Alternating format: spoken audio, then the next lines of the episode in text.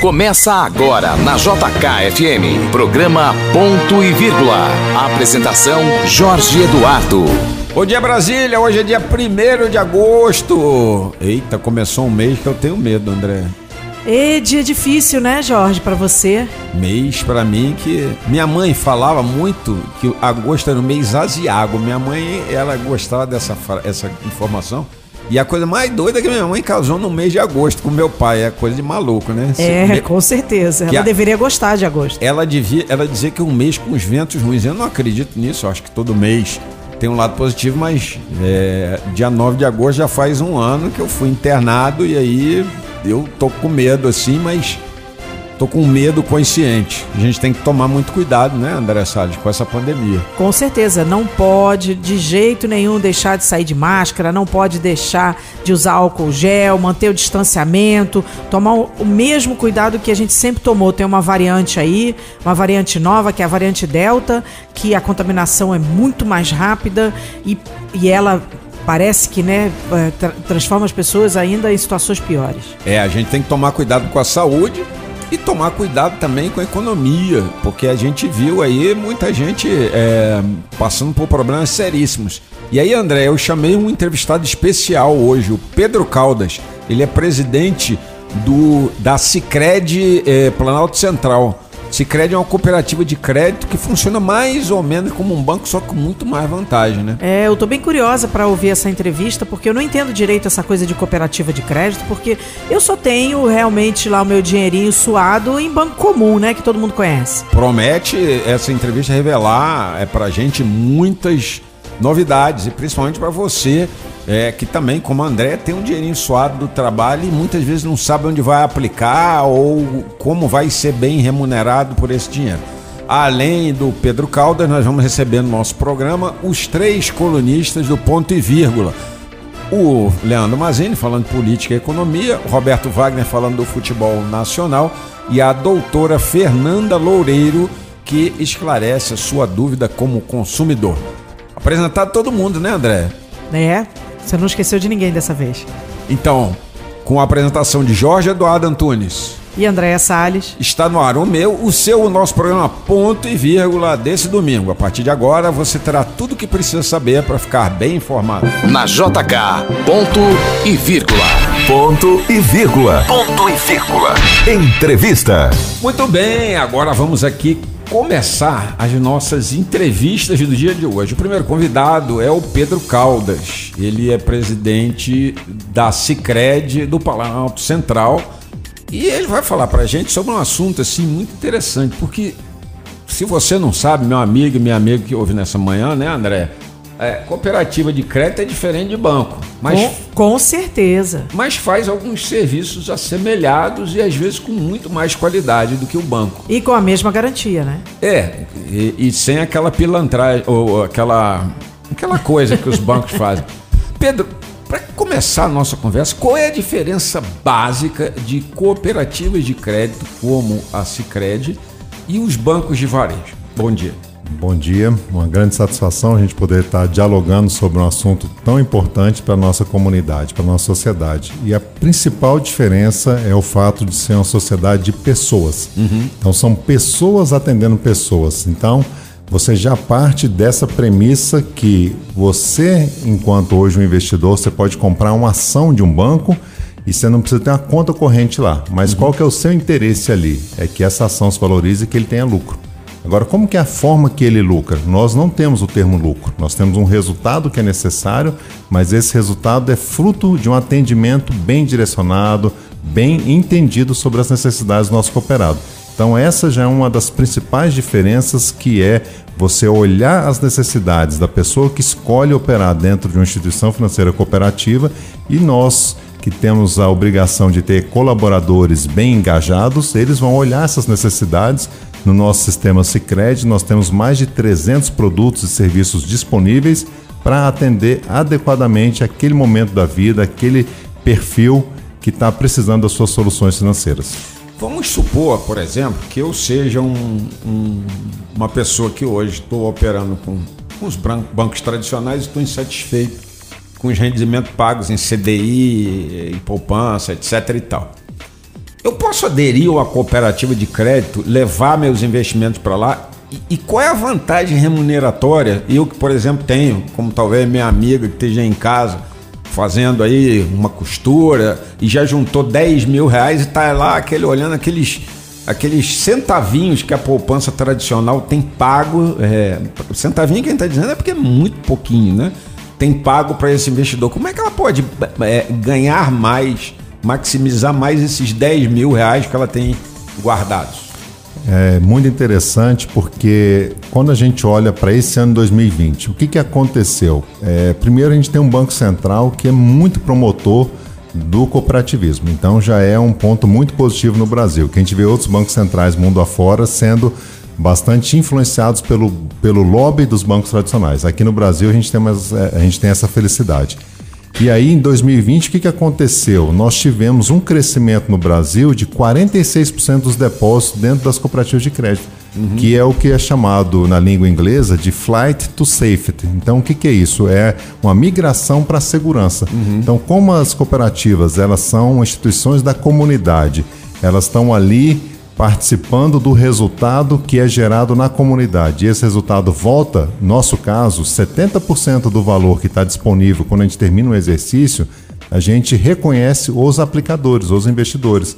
Então, a pessoa que confia os seus depósitos dentro da nossa cooperativa de crédito, ela tem um reconhecimento ao final de cada exercício muito significativo, o que incrementa uma remuneração adicional muito interessante. Então é um sistema, é uma forma de trabalho que vem crescendo muito ano a ano. A gente era muito pouco tempo atrás 2 a 3% do mercado financeiro nacional, já estamos chegando a 10 e o Banco Central vê com muitos bons olhos que em poucos anos a gente atinja 20% do mercado nacional, porque realmente é uma lógica financeira, uma lógica de atendimento, uma lógica de trabalho e é, um, é uma forma também de abrir para qualquer pessoa da comunidade, seja um aposentado, um grande empresário, uma pessoa que está iniciando agora os seus empreendimentos, um estudante, um recém-nascido. Né? Hoje a pessoa já sai com o CPF no momento que nasce. Isso. E aí a gente já tem até uma campanha, um momento assim de incentivar os, os nossos filhos de cooperados a também já aderirem de imediato, porque se você faz ali um incremento de 20, 50, 100 reais por mês, dentro de uma aplicação que é muito vantajosa, que re reserva, que recurso essa criança ao completar seus 18, 20 anos já vai ter? Então, sim, somos totalmente abertos ao que é chamado livre admissão. Qualquer pessoa da comunidade, da sociedade, pode aderir à cooperativa de crédito. Vamos supor que a Andréia, né, Andréia, que teve empresa, a Andréia tem muito a reclamar dos bancos tradicionais, né? É, eu tive muito problema agora na pandemia teve esse crédito que o governo liberou. Moral da história, não consegui pegar nem um centavo desse dinheiro aí. Eu, na verdade, consegui pegar tão pouco que não dá nem para dizer que, que foi, foi, foi uma ajuda é, relevante, né? Eu acho que a ajuda maior foi a gente é, efetivamente economizar e cortar os custos sem cortar as pessoas dentro da empresa, né? Agora, como é que uma pessoa como eu, que é uma, uma pequena empresa, né? É, como é que ela faz para chegar até o Cicred, por exemplo? Como é que é o a, caminho? A Cicred, né? A Cicred. Exato. É, nós temos a possibilidade né, de fazer via internet. Hoje tem todas essas possibilidades de você fazer adesão, se associar usando as plataformas né, da Cicred e também a agência física. Nós estamos agora inaugurando a agência do Gama, a agência agora em Taguatinga, e nós somos privilegiados por uma das melhores posições de Brasília, que é ali entre o eixo monumental e W3 Sul, é um prédio bem de esquina né, muito próximo daí da Praça Três Poderes. Então, para o cooperativismo nacional, é um prédio emblemático que mostra a força que o cooperativismo nacional está tendo e estamos completamente portas abertas para atender. E aí, quando a gente olha os números, no caso do Pronamp ou Pronampier, conforme cada um fala, é, os, os sistemas de crédito eles foram muito rápidos na aplicação, na disponibilização do recurso, até mais do que alguns desses bancos tradicionais. Né? Hoje o mercado brasileiro ainda é muito concentrado nos cinco maiores bancos, então eles vêm acompanhando em torno de 80% do mercado financeiro. E o Banco Central reconheceu essa rápida aplicação. Por quê? Porque a gente está muito próximo das pessoas, a gente conhece o dia a dia das pessoas. Então isso facilita com que a agilidade, o entendimento e a entrega das soluções seja rápida. Se a gente for analisar nos últimos meses a aplicação do, do Pronampier, tivemos uma rápida e significativa aplicação. Ou seja, teu cliente não ficou como a Andréia, enquanto empresária, na chuva, né? Porque ela praticamente, pelo É. que ela descreveu, ela ficou na chuva, né? É, com certeza. Eu fiquei na chuva com, com- e eu sou de banco tradicional, né? Da cidade, da cidade não, do país já de muitos anos. E fiquei na chuva mesmo. É, e aqui a gente também é importante ressaltar até essa relação, porque a pessoa, ao escolher operar dentro de uma instituição financeira cooperativa, ela está criando uma relação não de cliente, porque ela é dona do empreendimento. Então ela tem a relação de propriedade, né, que ela é dona, mas também que ela é usuária. Então a gente sempre chama de associado, de cooperado, né? Então a gente gosta de enfatizar essas terminologias distintas para que a pessoa realmente se aproprie daquilo que, que é esse empreendimento que eu estou fazendo parte, né?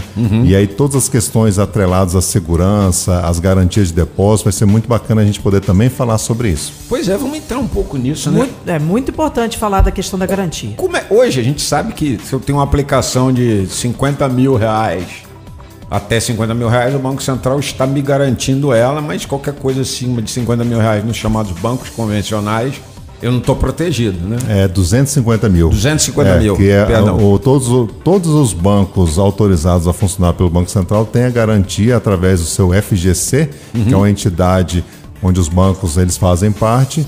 Até 250 mil de depósito, todas as pessoas estão garantidas no Brasil. E, e isso também funciona para as cooperativas de crédito. Exatamente, é o mesmo valor de 250 mil. O Banco Central instituiu em 2015 o FGCOP, que é o Fundo Garantidor do Cooperativismo, para dar exatamente as mesmas proteções e garantias das instituições financeiras tradicionais. Ou seja, a garantia é idêntica de volumes de depósito. Ou seja, se eu resolvo botar 250 mil de gar- é, aplicado no, no- no- na Cicred, eu não vou ter é, é, problema nenhum é, caso haja algum problema, que é muito difícil, já que é uma cooperativa, caso haja alguma, algum problema com vocês, é isso? Exatamente. E aqui a gente também é importante ressaltar um pouco da história de constituição do Cicred, né? O sistema Cicred, que são 108 cooperativas, em 1902 começou eh, ali em Nova Petrópolis, Rio Grande do Sul, e o sistema Cicred ele tem um atributo, uma característica que é bom que a gente enfatize, que é a solidariedade, ou seja, as 108 cooperativas, elas constituíram um fundo garantidor próprio, além do FGCOP, e durante toda essa trajetória sempre existiu essa proteção mútua para que a gente zelasse muito pela marca e nunca tivemos nenhum tipo de problema. Pelo contrário, nós temos muitas cidades que a gente tem 70%, 80% dos depósitos estão confiados dentro da, da Cicred e nós temos aí mais de 200 municípios no Brasil que a única instituição financeira instalada lá é o Cicred. Olha só. Porque os bancos eles estão acompanhando o movimento de fechamento de agências que todos nós estamos acompanhando, né? Sim, estamos vendo. sim. E o Sicredi e os demais sistemas instalados no Brasil estão no movimento contrário de expansão, de crescimento, de criação de agências para atender a comunidade que está percebendo essa necessidade. Agora, veja aí, meu amigo, que está numa das cidades aqui mais distantes do, do, do entorno, onde o nosso sinal chega, tipo cabeceira grande, né, André? Nossa, cabeceira grande é, é longe. Abraço para você que está ouvindo a gente aí em Cabeceira Grande, que é uma, era uma cidade antigamente assistida, como outras tantas no interior do país. E você chegava lá e sabia que você ia encontrar duas coisas, basicamente. Uma era uma agência do Banco do Brasil e outra era alguém que vendia passagem da Varig em alguma agência. Hoje em dia, e, e que podia te salvar de uma encrenca, porque a Varig era isso. Hoje você não encontra nenhum, nem outra. Mas vocês estão. Quantas cidades vocês estão presentes hoje no Brasil? Você falou que 200 vocês são o agente e operador único. Exatamente. Mas no total. Nós temos mais de mil, mil cidades sendo atendidas. Né? Estamos aí com mais de duas mil agências espalhadas no Brasil. E ali o NAI, né, que está muito próximo de Cabeceira Grande, nós também temos uma agência. Então a nossa cooperativa, que é o Sistema Sicredi, ele definiu, dividiu o Brasil em regiões geográficas. E aí cada uma das 108 tem uma responsabilidade de desenvolvimento. Então ali no NAI nós estamos com a agência e nós temos municípios na nossa área de atuação, por exemplo, em Urutaí. Nós somos a única instituição ali presente. Aqui no Rosário, que é o município de Correntina, né? Quem viaja muito para Bahia, para praia, para ali no Poço Rosário. Sim. Então nós temos uma agência completa lá. Então são exemplos como esse da gente estar presente em Mambaí também. Mambaí é uma outra cidade que não tinha nenhuma instituição financeira instalada. Instalamos uma agência e a instalação de uma agência numa comunidade como essa muda muito a dinâmica da, da comunidade. Por quê? São cidades que estão a 50, 60, 70 quilômetros de algum outro centro E existe uma prática nessas pequenas cidades da pessoa ir lá é, descontar um cheque na, numa outra grande cidade cobrando 10% pelo serviço. Então é uma perda de renda muito grande para a comunidade. Então são esses exemplos que cada vez mais a gente vê o cooperativismo como um todo, também em outros ramos, cada vez mais a população entendendo, querendo conhecer e querendo uma sociedade diferente, né? uma união de pessoas se juntando. E isso é, é a base da cooperativa de crédito. E aí a agência Sicredi, ela é igual uma agência bancária comum, ou seja, tem um gerente, tem caixa, ou há alguma diferença? Porque muita gente por exemplo, está ouvindo a gente agora nos 102,7 aqui na JKFM no programa Ponto e Vírgula, pode não ter pisado alguma vez dentro de uma agência Sicredi. Que é a configuração? É aquela coisa humana? É mais humana hoje em dia do que um banco? Porque hoje em dia a gente não sabe nem quem é o gerente da gente quando a gente tem uma conta aí num banco desse, tipo aquele do I, ou aquele do B, ou aquele, sei lá, do, do S, vermelhinho. Eles gostam muito de cor, de modernidade, dessas coisas arrojadas conceito, sustentabilidade, isso muda isso, isso muda aquilo, na hora de te ajudar, isso ferra o mundo. Né? É, que é a cara da agência do Cicred por dentro? Muito bacana falar de aspectos da arquitetura interna. Então, o que, que a gente procura propiciar?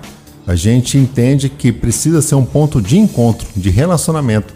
Então, você vai entrar nas nossas agências, você vai ver um ponto de café, você vai ver mesas abertas, você vai ver pequenos locais você pode promover uma rápida reunião e o gerente está com seu contato totalmente disponível. Então, essa interação entre o gerente, o gestor da, da carteira e o nosso associado, aquela pessoa que está utilizando os produtos e serviços, é completamente humanizado. E isso realmente a gente comprova através dos crescimentos. É, cheque o correntista do, a pessoa abre uma conta lá no Secret. Tem cheque? Ele Claro, pode pegar o chequezinho claro, dele. claro. Que é uma coisa até difícil. Outro dia tive que dar um cheque, né? Pois André? é, Jorge, você, Você com esse negócio cheque? de cheque, cheque é coisa de pessoas assim de outro século, Jorge. Mas eu sou de outro século. Aliás, não sou só de outro século, eu sou de outro milênio. Ah, tem pra, isso, pra né, Jorge? lembrar bem que eu nasci Então outro haja talão de cheque, hein, Jorge? Você quer ver como é que eu sou velho? Quando eu nasci, a rainha Elizabeth já era rainha. Rapaz. É, mas você também. Tavinho Então- também. Pedro também nasceu quando a rainha Elizabeth era rainha. É, na década Eu- de 70. Quando é que essa mulher todo já- mundo já era. Em algum momento essa mulher não foi rainha? Dizem que Deus, quando criou o mundo, perguntaram para ele, mas você criou o mundo e essa rainha? Eu não sei, ela estava aí, eu deixei ela aí. Ela foi ficando, mas saindo da piada com a rainha Elizabeth, que é uma querida, é uma maravilha, é, dá estabilidade para aquele baita país que é a Grã-Bretanha e, e todos os países associados, né?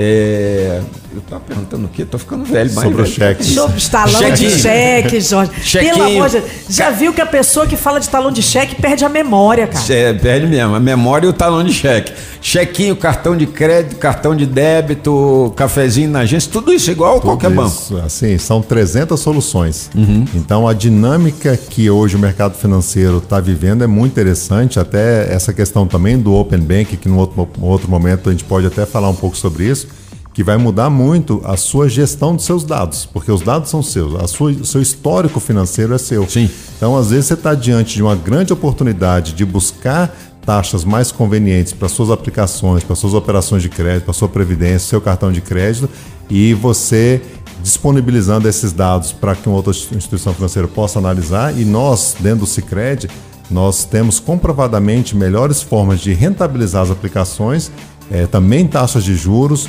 essa lógica também do cobrança de serviços é uma outra questão que vai cair em profunda transformação.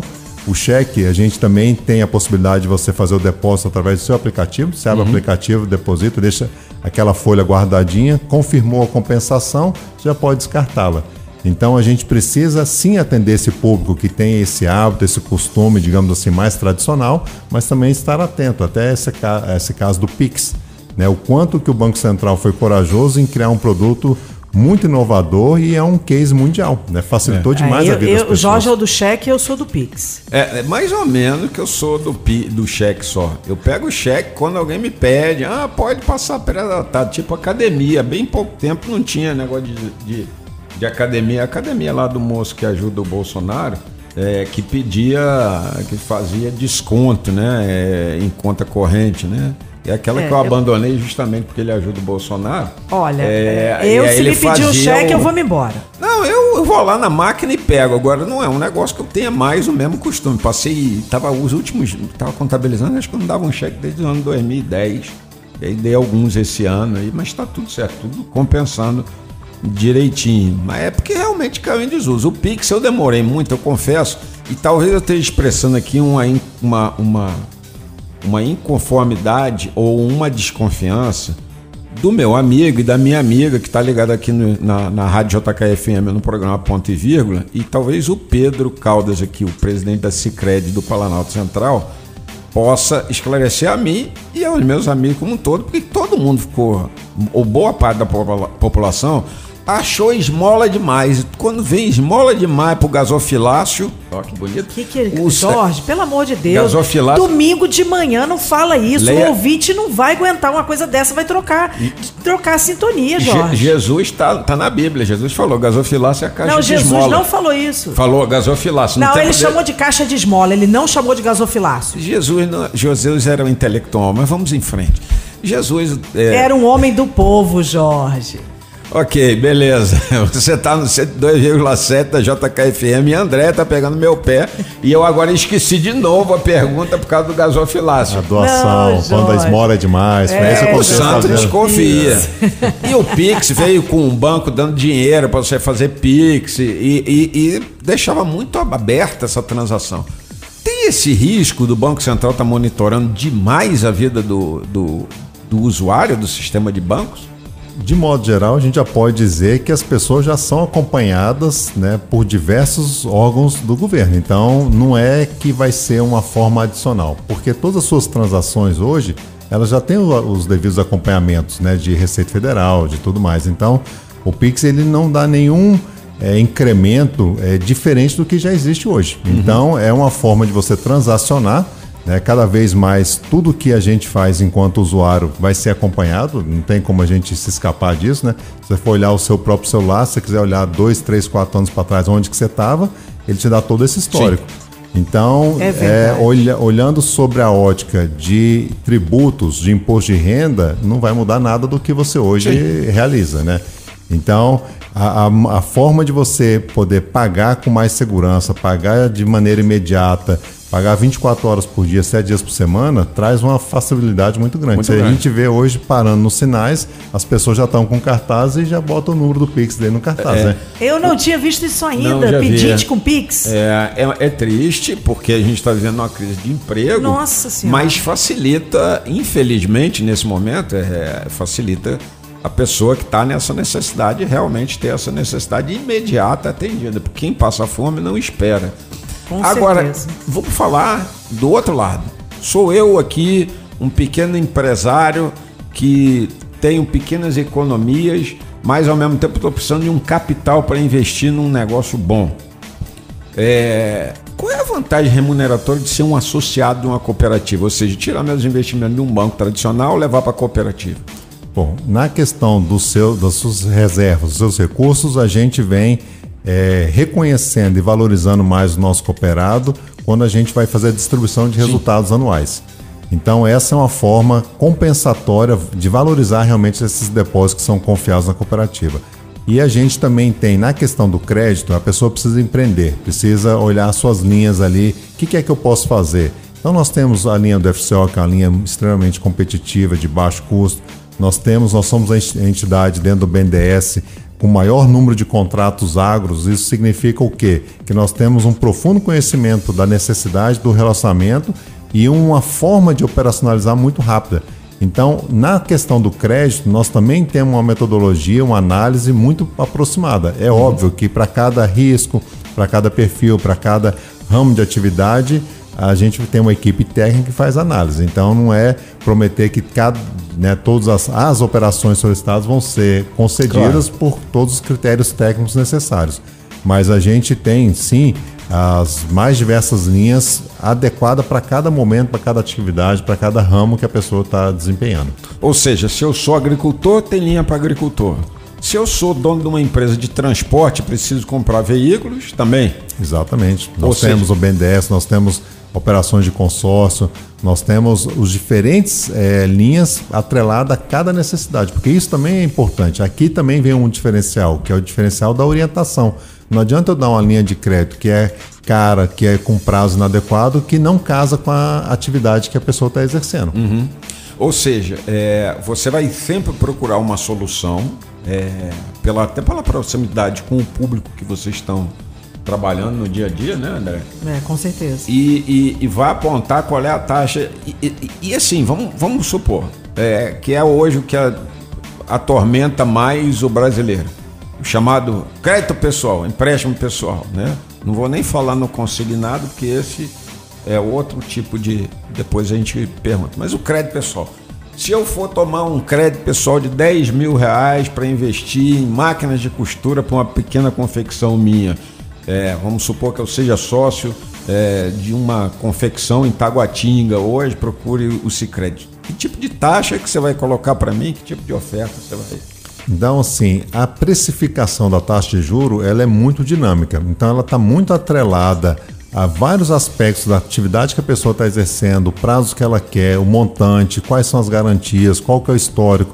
Então, eu não tenho como, nesse momento, precisar exatamente quanto que vai ser, mas é, um- é algo que a gente deixa os nossos portos abertos para que a pessoa, ouvinte, possa nos procurar, possa analisar. Mas o que é fato, e o Banco Central constata isso a cada semestre, é que as taxas médias nas diferentes categorias nas cooperativas de crédito são mais baratas que nas instituições financeiras tradicionais. Então já te responde a questão do benefício direto. Você que está aí, meu amigo, enrolado, coçando a cabeça na manhã de domingo, pensando em como você vai organizar as contas nesse momento. Você é, entrou na internet aqui enquanto escutava a gente, porque sempre que a gente fala de um assunto assim de relevo, os nossos quase 20 mil ouvintes por minuto começam a procurar imediatamente nos seus celulares é, é, ou nos seus é, computadores de casa saídas para a crise. E aí você entra lá nessa, em plataforma, algumas tem nome bonito agora, fintech, é, em banco tradicional, aí você faz a simulação, vem aquela taxa assim, 5,87% ao mês. E você diz, pô, tá baixo. Aí você entra naquela outra plataforma agregadora que bota ali aquele cara, o Celso Portioli, para anunciar. Aí você entra lá, 14,79% ao mês. Você calcula a prestação e acha que vai dar. Ele está sendo roubado, tá? É, ou roubado não, ou vamos dizer assim, você não pode responder assim. É, ele está pagando caro demais por esse Está dinheiro. pagando né? muito caro. A desinformação do consumidor brasileiro é algo muito grande. Então nós temos um programa dentro do Sicredi chamado eh, Cooperação na Ponta do Lápis, que é todo um movimento de educação financeira, que é exatamente fazer esse tipo de comparação, esse tipo de análise para a pessoa, para que realmente ela não caia, porque às vezes a pessoa ela é anunciada, olha, a sua taxa de juro aqui no financiamento de veículo vai ser tanto. Só que aí ele esquece que tem um negócio chamado TAC, que é taxa de abertura de cadastro. Então, às vezes, a pessoa coloca dois mil reais na na abertura de cadastro e aí ele anuncia de que ah, o juro seu vai ser 0,8.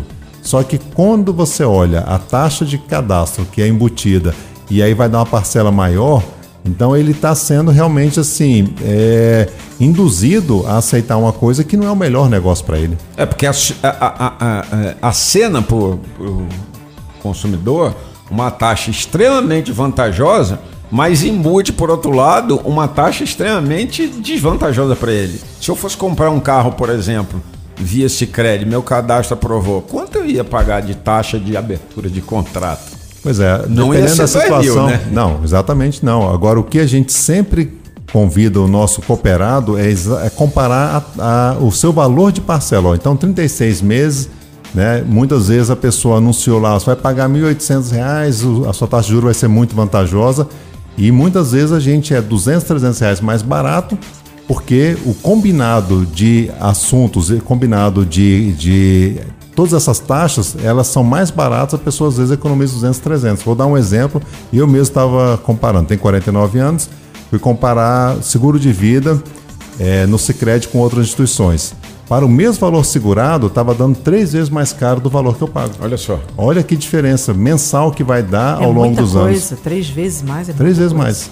Então, são esses exemplos que muitas vezes, por uma des- né, desinformação financeira, o brasileiro ainda precisa eh, caminhar muito e as cooperativas vão exercer um papel muito grande de educação financeira, de deixar mais claro quais são as soluções mais adequadas para aquele momento de vida, porque, voltando na questão do resultado e do lucro, nós temos sim que gerar resultado e a gente até vem internamente mudando a nossa fórmula de lucro. O que é a nossa fórmula de lucro? Tradicionalmente, as empresas olham como sendo a receita menos a despesa.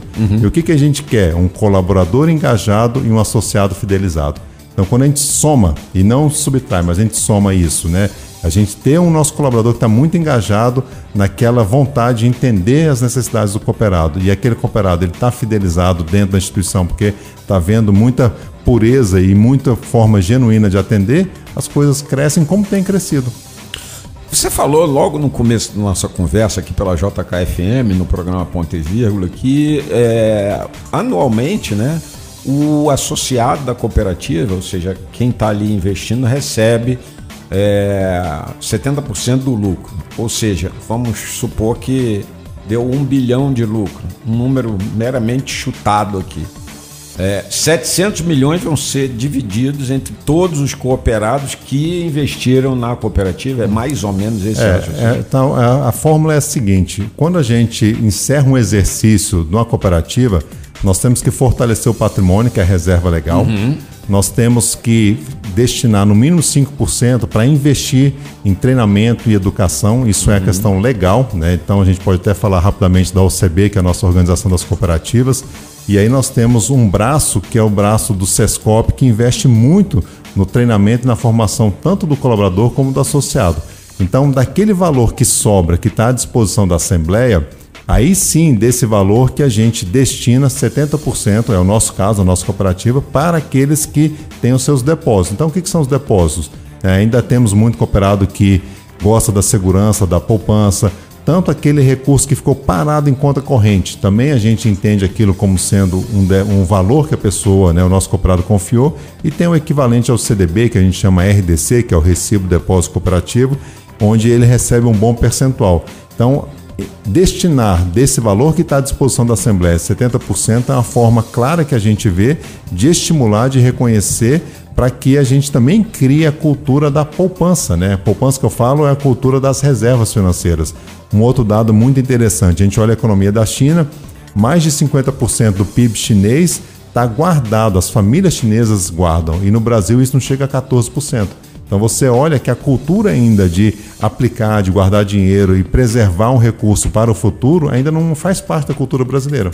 E aqui a gente sente uma obrigação de ajudar as famílias a pensar no futuro, daqui 10 anos, 20 anos, 30 anos. É isso aí. Alerta fundamental. Hoje em dia a gente, claro, depois da pandemia a gente vive vendendo almoço para comprar o jantar muitas vezes. Mas antes desse quadro, é, é- é importante que se diga, o Brasil nunca incentivou uma cultura é, de poupança no sentido de guardar é, para seu cidadão. Isso não é ensinado nem na escola. Você aprendeu isso? Não, de jeito nenhum.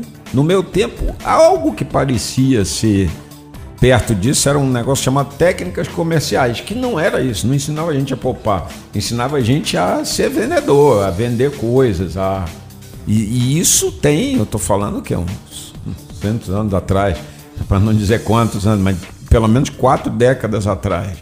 É, e, e- e hoje em dia, eu tive filhas na escola, nada disso foi ensinado, não é uma cultura ensinada.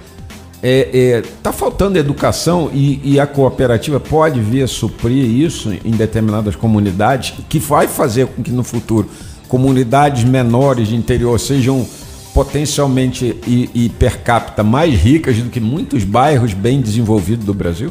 É, eu particularmente acredito muito que o Brasil vai passar por um processo de fortalecimento das médias comunidades. E aqui a gente tem alguns programas que são muito interessantes. Nós temos um programa chamado A União Faz a Vida. O que é esse programa? Ele estimula o jovem a, a despertar a curiosidade. Então nós temos a, o nosso professor, nós temos mais de 150 mil professores nesse programa. A gente investe muito mais do que o Criança Esperança, por exemplo, uhum. e é um programa que já passou mais de 3 milhões. Eu estou falando nacionalmente o nosso programa União Faz a Vida. Então, olha só como é que é o jovem hoje na escola. Ele tem aquele espírito da curiosidade, ele tem vontade para a escola. E aqui a gente, através desse programa, a gente consegue despertar na criança e no adolescente um espírito de solidariedade e cooperação. Então a gente vai escutando depoimentos de mães assim, que às vezes liga para a gente e fala, mas o que, que aconteceu com meu filho? Ele nunca queria ir na parte da tarde na escola, ele agora está interessado, ele está sendo muito mais perguntador. Então são provas concretas de quanto que uma iniciativa privada, cooperativa, pode ajudar. E a gente percebe cada vez mais esse movimento, né? A pandemia, ela trouxe esse aspecto. As pessoas querem ajudar, as pessoas querem realmente ajudar a mudar a sua sociedade, a sua comunidade, né? E a gente, dentro do Cicred, criou um, um lema, um propósito para 2030, que é construir juntos uma sociedade mais próspera. Então, essa é uma, uma frase que a gente internamente vem trabalhando muito e a gente é muito agradecido ter a oportunidade de divulgá-la, porque a gente percebe claramente Brasília é um centro muito interessante. A gente vê, por exemplo, a CSAs, né, que é aquela comunidade suportando a agricultura. Então, as pessoas se juntando, ajudando pequenos agricultores para que tenham acesso direto à alimentação, uhum. né, evitando que um atravessador eventualmente fique com um grande percentual da renda daquela, daquele produtor. Então essas iniciativas são iniciativas que vai fortalecer muito a comunidade e a gente está querendo é, trazer mais espírito cooperativo para dentro das comunidades, das regiões administrativas onde as nossas agências vão ser instaladas. Pedro, encaminhando aqui agora para o final da nossa entrevista, eu queria te perguntar, voltar no começo um pouquinho, como é que eu faço, ou como é que a minha amiga, como é que a Andréia, ou a minha amiga e meu amigo estão em casa, ou o jovem que está em casa ouvindo a gente agora, ou dirigindo seu carro aqui pela cidade, como é que essa gente toda faz para virar um associado? Exatamente. A gente tem a plataforma, a nossa plataforma digital se chama Cicred Whoop, é uma forma. Tem agência física, nós estamos agora já em fase final em Taguatinga, a Gama também já vai estar sendo aberta. E temos aquela agência muito bem localizada, próximo da Torre da TV, que é no cruzamento, uma das poucas esquinas de Brasília, que é o eixo monumental com a W3 Sul. Então tem as possibilidades pela internet e as possibilidades física, né? Uhum. Então a gente fica assim aberto para esclarecer, para cada vez mais poder instruir as pessoas, que uma comunidade bem instruída ela traz muita prosperidade. Você que está ouvindo a gente aí já sabe.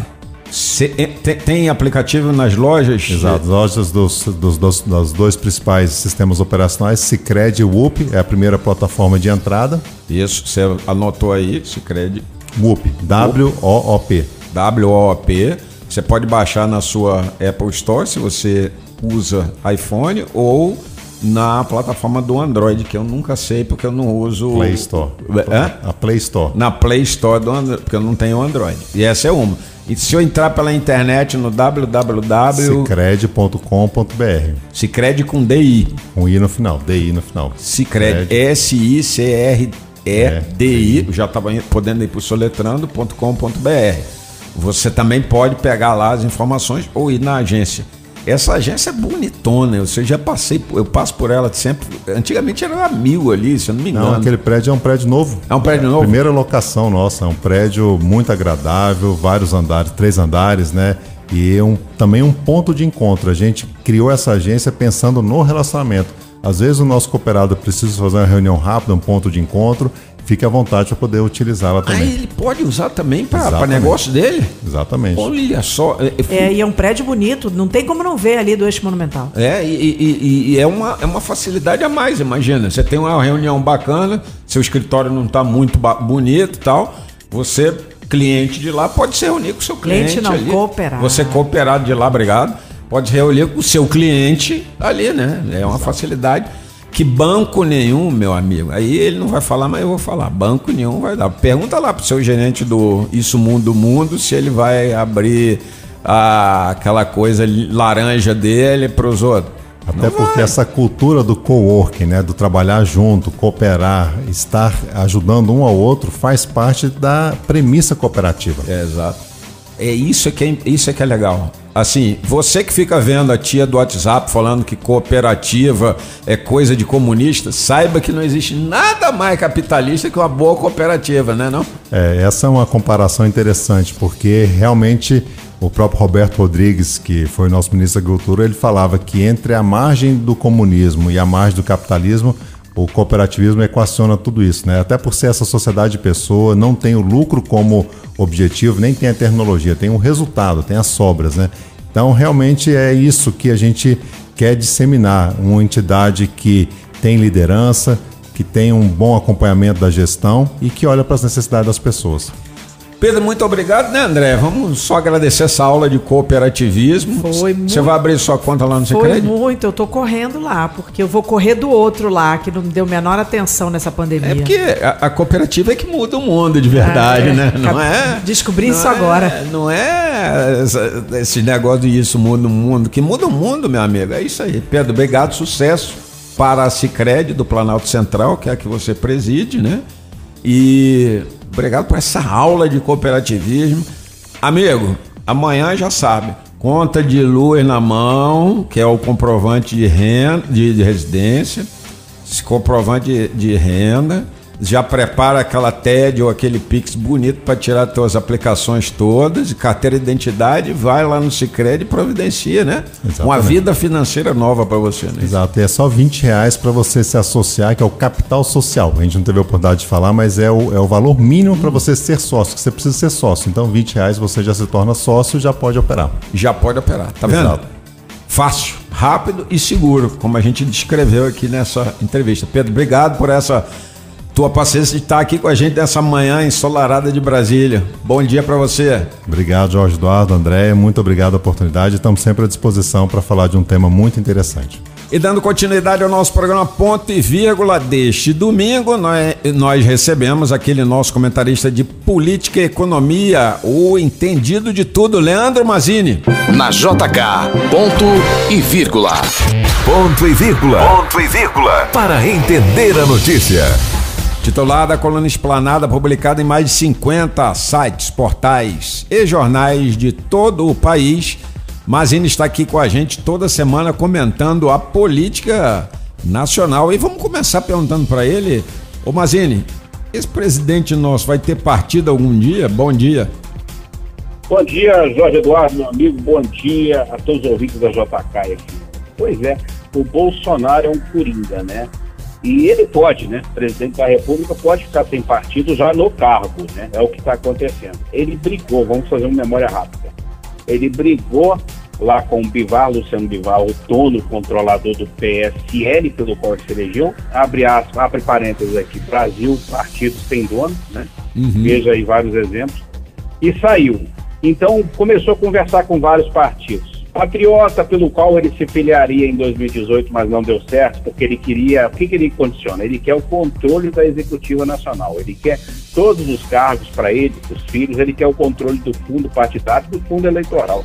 Aí é mole, né? Um cara que, que chega de repente, senta na janela, apesar de ser presidente da República, um dono de partido, que é, tem esse apego ao partido, principalmente ao dinheiro do fundo eleitoral do fundo partidário, não vai abrir. Né? Tentou com o PRTB do finado Levi Fidelis, que não deu.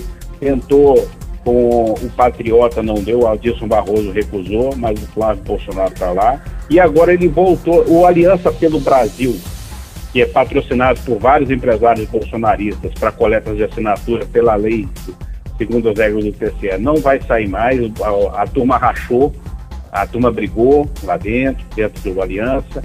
E agora ele está aí tateando. E provável, Jorge, uma aposta aqui pelo que eu tenho ouvido, ou volta para o Progressistas, o antigo PP, que é do Ciro Nogueira, que assume terça-feira chefia da Casa Civil, uma grande surpresa aí para muita gente, ou então ele anda conversando com dois partidos pequenos, o próprio PRTB, com a família do finado Levi Fidelis, que era o controlador do partido, para você ter ideia. A mulher e os filhos são do executivo, o PRTB vai se chamar agora Aliança 28, ou ele pode entrar também no Brasil 35, que é o ex-partido da mulher brasileira. Curioso aí que esse partido da mulher brasileira já teve um deputado, um homem, né? Que é o Everton Prado lá de Minas Gerais. Vivia rindo disso lá na situação, por isso mudou de nome. Então po- podemos ter surpresa do Bolsonaro aí até o fim do ano. É. Enquanto isso, é, enquanto não se define o partido, cria-se ministérios, é isso? É a novidade. Você viu, André, que vai criar um, recriar o Ministério do Trabalho?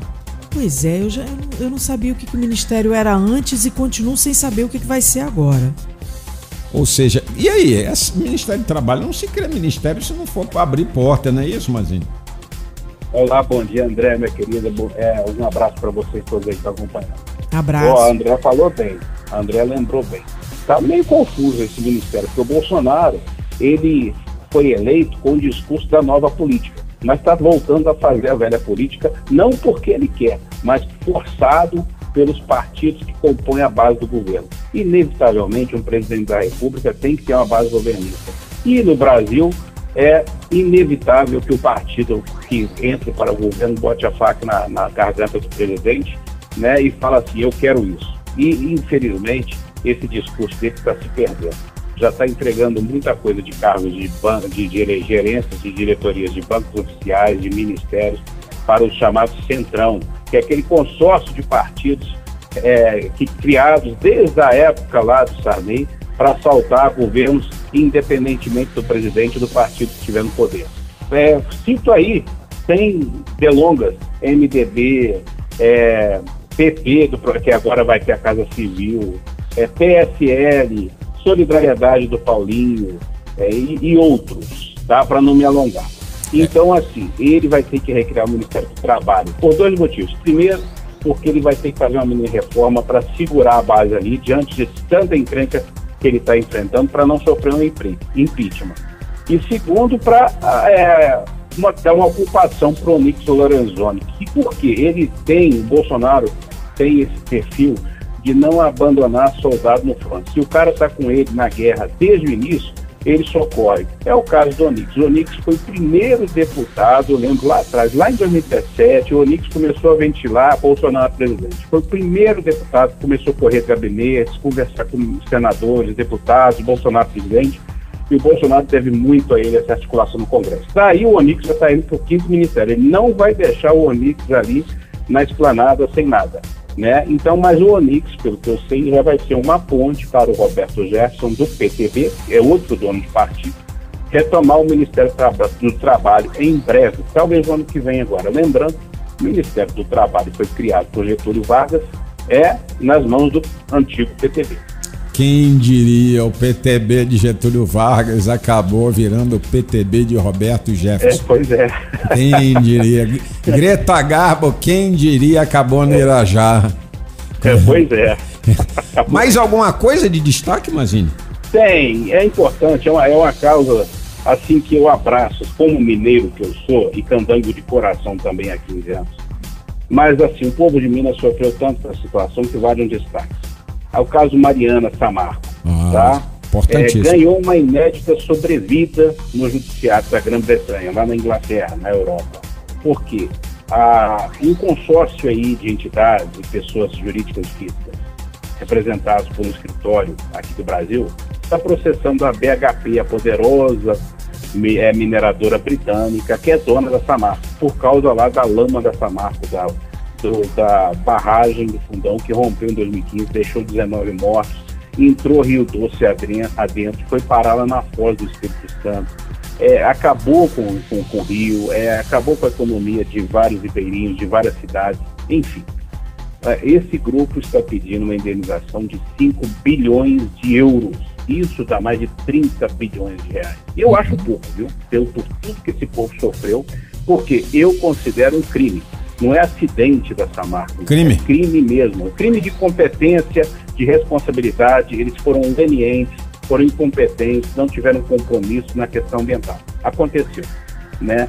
Agora é o seguinte: é, o ano passado, um juiz de primeira instância, Mr. Turns, que eu não sei qual comarca dele, Manchester, comarca de Manchester, ele sentou em cima, arquivou né, o processo em decisão democrática. Mas aí, a defesa recorreu na Corte de Apelação, é o que nós chamamos de segunda instância aqui, e o caso foi reaberto pelos juízes da Corte de Apelação, que já é associada à Corte Suprema lá da Grã-Bretanha. Então, eles vão reavaliar o caso e pode ter mandamento dessa ação aí.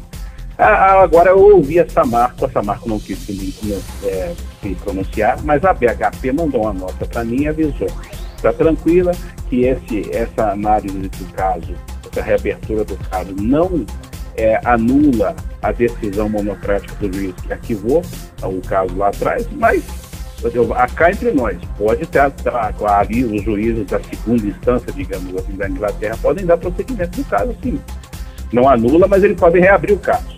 Né? Então, pode acontecer aí, e a BHP está falando que não precisa abrir caso na Inglaterra, porque aqui no Brasil já tem várias ações coletivas individuais em diversas instâncias contra a mineradora já estão sendo respondidas pela sua defesa. Mas, assim, criaram até aquela fundação com um valor bilionário para recuperação, compensação, mas pelo que a gente tem ouvido aí dos ribeirinhos, dos prejudicados, das famílias das vítimas, pouco tem andado.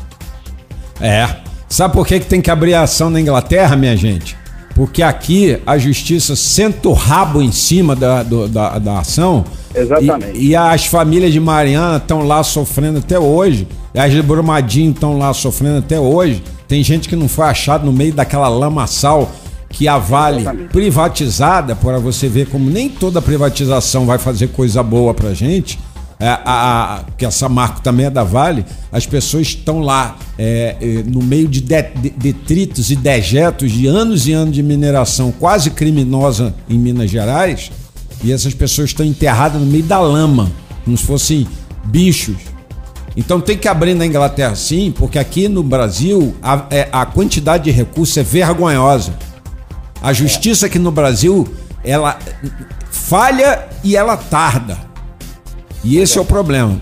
Tomara que na Inglaterra ela ande. Criaram aí, aqui saíram pela tangente, correram para criar a Fundação Renova, um acordo, um TAC com o MP, o Judiciário avalizando, criaram uma fundação com bilhões em saldo, nem sabe se tem esse saldo, para compensação. E nada anda. Lá a coisa é diferente. É. o juiz manda, se a Suprema Corte falar, vocês vão ter que pagar 5 bilhões de euros nessa conta aqui. Desses, ah, estavam lembrando, 200 mil indivíduos, 33 prefeituras, três governos de estado, uma paróquia e a, a etnia Krenak, que foram prejudicados. É isso mesmo. Receber. Tem que pagar mesmo. Os ingleses e os brasileiros. Porque quem sofreu foi o pobre povo de Mariana. Mazine, obrigado, meu irmão. Aquele abraço até semana que vem. Grande abraço, até domingo que vem. Quem chega agora no nosso programa Ponto e Vírgula, aqui no 102,7 da Rádio JKFM, é o nosso amigo Robertinho, Roberto Wagner. Na JK, ponto e vírgula. Ele é craque do portal Fute Mesa Redonda e nosso colunista de futebol, não é isso, André? Exatamente, aquele que erra todos os placares, não é não? então vamos ver se ele vai errar. Hoje eu vou pedir para ele só dois placares. Tem dois jogões hoje aqui, na minha opinião, o, o Robertinho. Primeiro, muito bom dia. Muito bom dia, bom dia, bom dia, bom dia, bom dia, bom dia, Jorge, Andréia e a todos os gols do Flamengo em cima do ABC. Ah, para, né? Rapaz, ah. os caras os, os cara lá estão aprendendo futebol ainda, estão no ABC só. O cara tá comemorando a, a pré-escola do ABC. Não, disse que agora passou de ABC para A, B, C, D, E, E, F. Não é isso? Você, você sabe por que, que o ABC se chama ABC? Por que, Jorge? Você sabe, Tavinho? André? Claro que não, né, Jorge? É por causa de um pacto que foi assinado na época da, da fundação do clube entre Argentina, Brasil e Chile. E conhecido historicamente como o Tratado do ABC. E o ABC de Natal foi fundado na mesma época e adotou as três letrinhas: ABC Futebol Clube. Jorge Eduardo também é Jorge Eduardo. cultura. Ah, tira, Tirando o ABC, que é um time da terceira divisão ou quarta, não sei onde é que tá o ABC, mas série D de dado, o ABC tá na série D. Tirando o ABC, hoje o desafio é um pouco mais difícil, né? Quatro horas da tarde, o Corinthians e Flamengo. O que, que você acha, Roberto? Exatamente. Vou palpitar aqui junto com meu povo, minha povo, meu galera, minha galera, para lembrar que a André tinha razão. No, no domingo passado eu errei o palpite. Falei que o São Paulo ganharia do Flamengo e o São Paulo levou uma sova. Foi. Hoje eu vou tranquilo. Vou votar no empate. Uhum. Corinthians e Flamengo, 1 um a 1 um. Ah, meu Deus, olha só. O Corinthians está na décima posição e o Flamengo na sexta. né? O Flamengo está devendo um monte de jogos, né? O Flamengo tá devendo tanto que o presidente dele quase foi parar atrás da grade, né? Você sabe. Rapaz, quase que foi lá, lá andinho lá.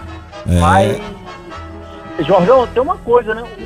Flamengo e Corinthians, quando Campinas, você desagrada, desagrada metade da nação. Então, por isso que eu falei no empate aí, pra não pra ficar em cima do muro, né? Não distrai nem flamenguista nem corintiano. Então vou te, vou te deixar descer do muro. Outro jogão, o encontro dos Atléticos. Mineiro e Paranaense, Atlético. 4 horas da tarde no Mineirão. Esse aí dá. Atlético.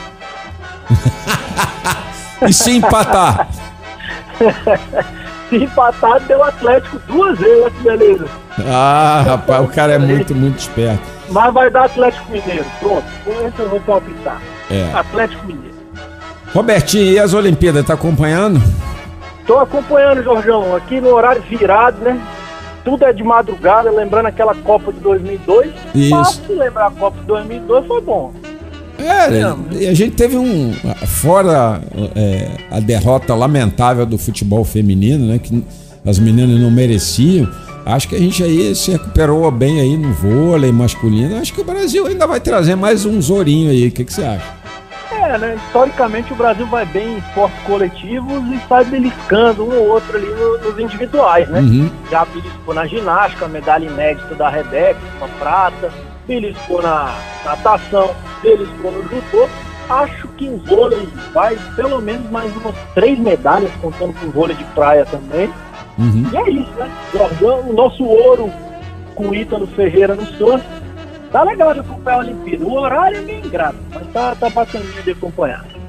É isso aí. Eu tô conversando com o Robertinho hoje é, pelo telefone, né, Robertinho? Tá onde? É isso. Jorgão, você sabe que o home office, né? Essas coisas permitem a gente estar onde a gente é. Hoje estou em Pirinópolis, falando direto aqui de Goiás. Ê, vida ruim. Cidade abençoada. Vai lá, vai curtir Dona Giovana e, e a Dona Bruna aí, que elas são mais importantes. Dá um beijo nas duas por nós. É isso, muito obrigado. Um bom dia pra família JKFM. Até domingo, domingo que vem, já sabe. Se quiser falar de futebol, chama, chama, chama e vem fazer o ponto e vírgula aqui com a gente. É isso aí, sucesso. Esse foi o Roberto Wagner. Chamei, chamei, ele veio.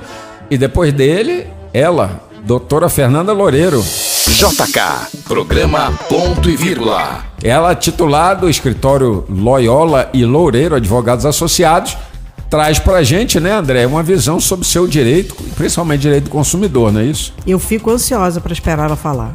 E essa semana ela tá aqui participando com a gente. Bom dia, doutora Fernanda. Bom dia, Jorge. Bom dia, Andréia. Bom dia, o nosso consumidor ouvinte da JK. Hoje nós vamos falar exatamente de direito do consumidor.